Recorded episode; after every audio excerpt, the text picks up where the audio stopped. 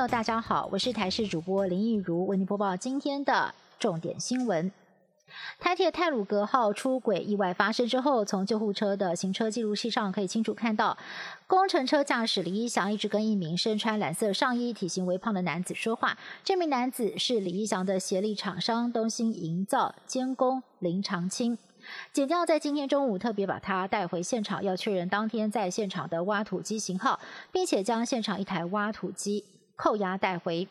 而林长青在面对记者的问话时，也是仅戴口罩，右手抱着一个文件夹，全程不发一语。运安会在昨天公布泰鲁格号出轨的影像分析内容，在记者会上一再的提到现场有多部怪兽，而现在呢就有传闻指出了当时由李义祥驾驶的工程车在卸下轮胎之后想要掉头，疑似就是因为弯道太小卡在树丛动弹不得。那么后来呢是。有人开了怪手车过来，疑似想要帮这个车子脱困哦，但是在过程当中突然松脱，才让工程车最后翻滚掉落铁轨，横躺在轨道上。但是对于外界的揣测，运安会主委杨宏志不愿证实，只强调怪手的确是很关键。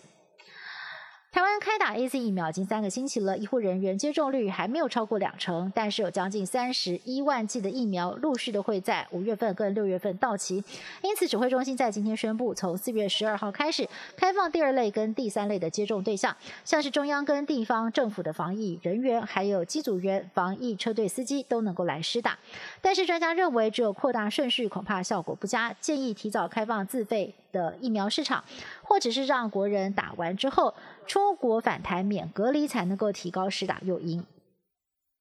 中部地区水情严峻，分区供水正式展开。停水第二天的区域，不论是一般的民众或者是做生意的业者，都深刻的感受到缺水的不方便。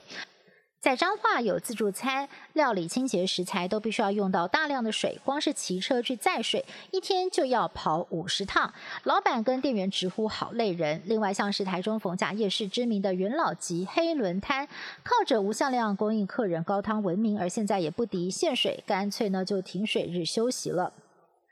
为了台中火力发电厂三号机重启，中央地方再度交火。台中市政府认为，台电在废止许可证的情况之下偷偷重启，违反了停工命令。今天寄出了两千万元重罚，并且将台电董事长函送司法机关侦办。对此，经济部在下午召开记者会力挺台电，强调台中市政府的废照处分早就在去年被环保署撤销，启动三号机不违法，何来偷偷摸摸之说？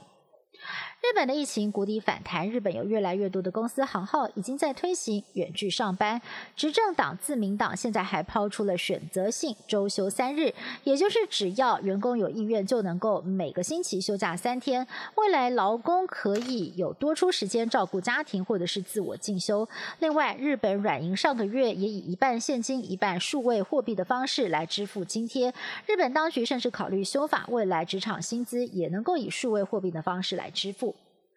二零二零年，全球受到疫情的影响，但是亿万富豪的人数不减反增。富比士杂志公布了二零二一年全球亿万富豪排行榜，Amazon 创办人贝佐斯连续四年稳坐榜首，第二名则是特斯拉的执行长伊朗马斯克，从去年的三十一名一口气攀升到了全球第二。台湾方面上榜最高的前三名分别是红海董事长郭台铭、广达董事长林百里，还有国巨集团董事长陈泰明，全部都是以。由科技业的董事长包办。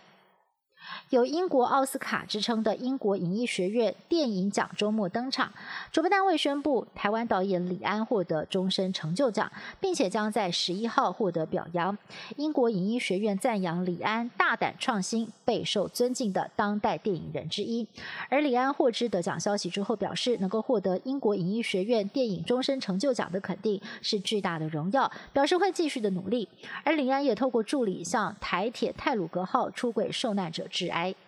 以上新闻是由台视新闻部制作，感谢您的收听。更多新闻内容，请您持续锁定台视各界新闻以及台视新闻 YouTube 频道。